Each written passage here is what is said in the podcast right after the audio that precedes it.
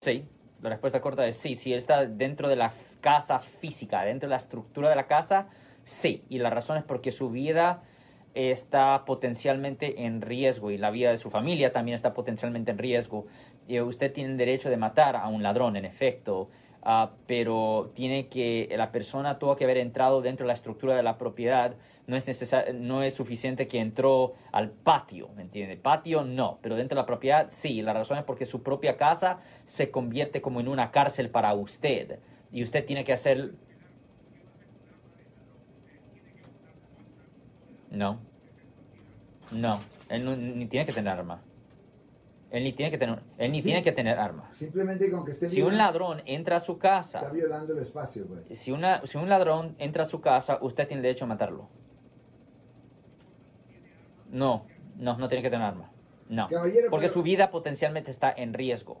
Quiero aclarar algo. ¿Usted dijo que tenía licencia para portar el arma o para tener? Yo creo que estaba registrada su nombre. Su casa registrada.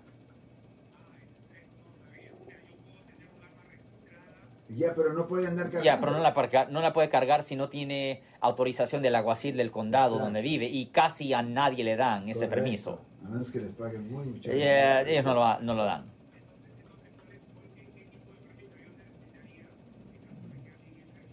Oh, no, no, no, no, no, no, hay ningún permiso. Simplemente que, el que el arma esté registrada a su nombre, nada más si alguien está en proceso de entrar, si la persona ya entró físicamente, no que la persona esté afuera, si la persona entró físicamente dentro de la estructura de la propiedad, esa persona es un gran peligro para usted y su familia y usted tiene el derecho de usar la fuerza necesaria, incluyendo la fuerza letal, para evitar que usted sufra un daño. Ok, ten buen día, señor. Si les gustó este video, suscríbanse a este canal, aprieten el botón para suscribirse y si quieren notificación de otros videos en el futuro, toquen la campana para obtener notificaciones.